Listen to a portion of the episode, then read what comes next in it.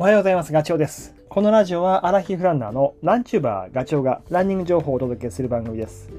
走りながらや隙間時間にでも聞いていただき、走る気持ちがスイッチオンになれば嬉しいです。昨日のラジオでトレイルランナーは月間の走行距離、それももちろん見るんですけど、それ以上にどのくらい積み上げたかっていう累積標高、まあ、獲得標高か。それを目標値に設定している人が多いよという話をしました。で僕もやっぱね、例えば日帰りで、ピストンで山行って帰ってくるとかするとき、距離ももちろん見るんですけど、どんだけ登ったかっていうのを確認します。2000行ったのか、2000メーター行ったのか、3000メーター行ったのか、3000行けばもう結構いい練習したねって。ああとは、その距離も、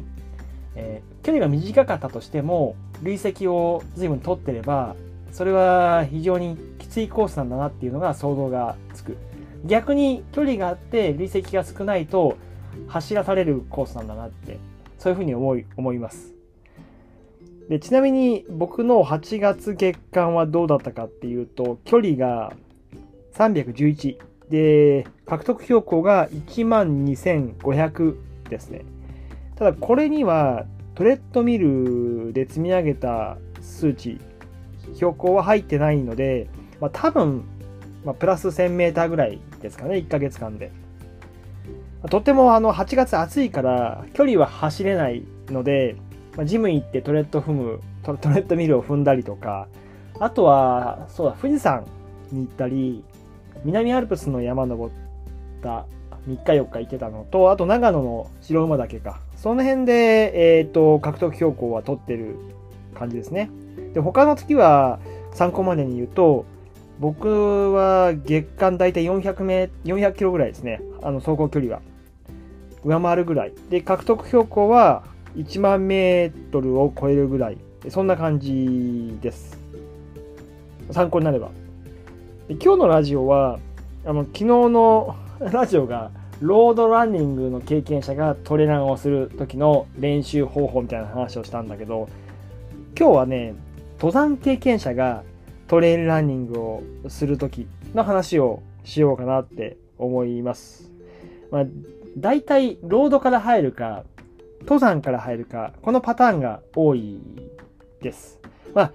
あのシンプルにトレイルランニングやりたいよっていう人もいるとは思うんですけどあのなかなかね多くはないというかっていうのはやっぱトレランする時には走力と山力これ2つが必要なのでこの2つをゼロから積み上げていくっていうのは結構大変だと思います。時間がかかる言うと。でロードか登山をやってるとその時間が、まあ、短縮できるっていうか走力か山力か持っているのでない部分を補えばいいという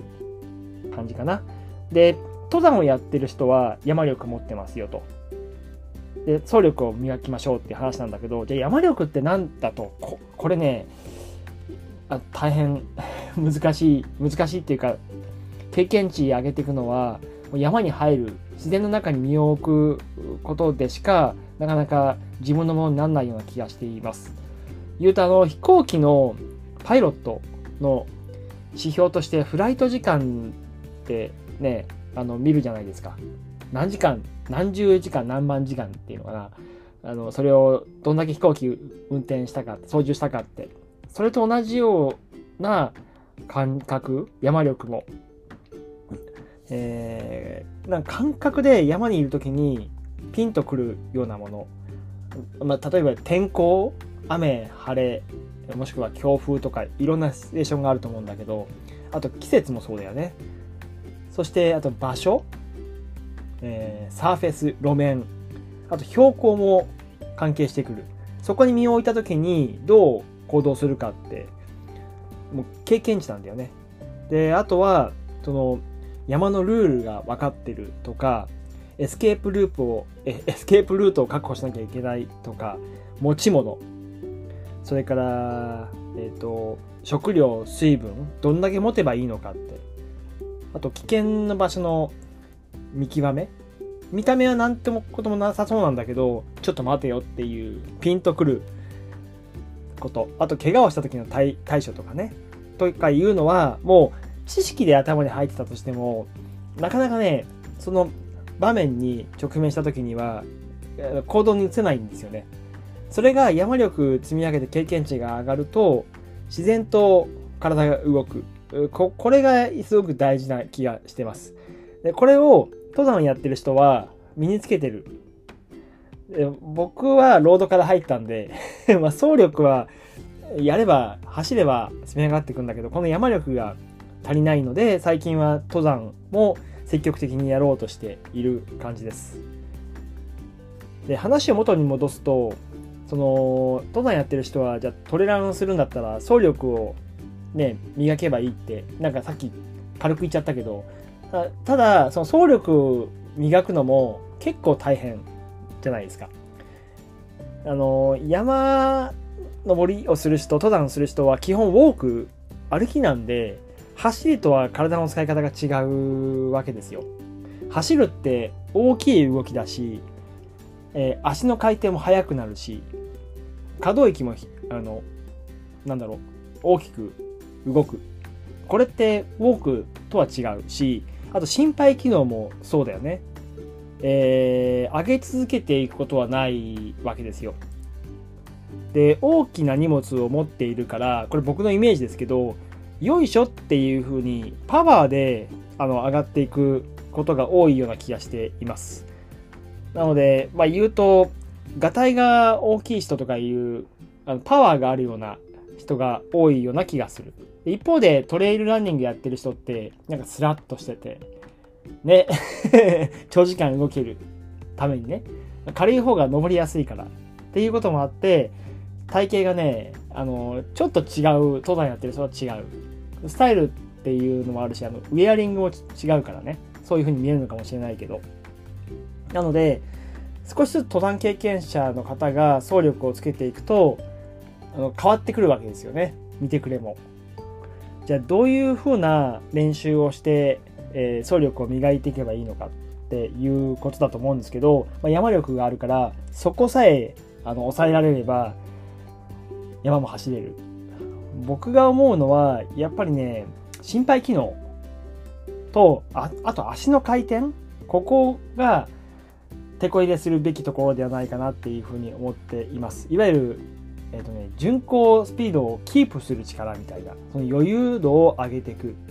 ペース感覚をつかむとかね。多分だからキロ何分で行くとかって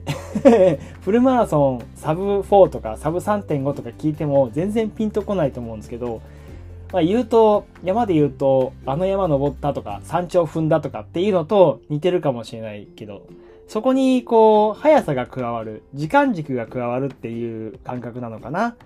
なので、えー、やるべき練習としては、まあ、インターバル走みたいなものがいいんではないかなと。400メーターを一周走って休む。で、また走るっていう。400メーターだと、もうかなり速い動きをしなきゃいけないし、一周ごとに、あの、タイムが出てくるから、あの、油断ができない。で、心拍は上げ続けなきゃいけない。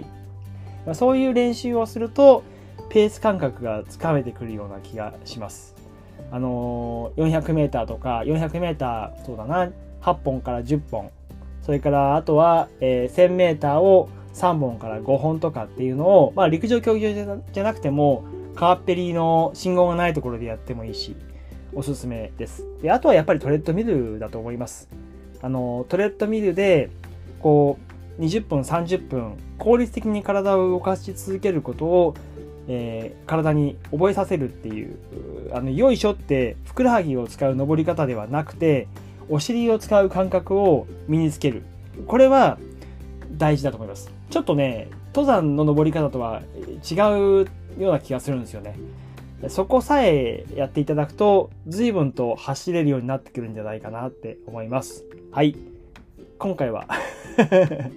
登山経験者がトレランをするときどんなことをすればいいのっていう話を参考までにさせてもらいました。この話がね、少しでも役に立てば嬉しいです。それではまた次回の放送でお会いしましょう。ガチョウでした。バイバイ。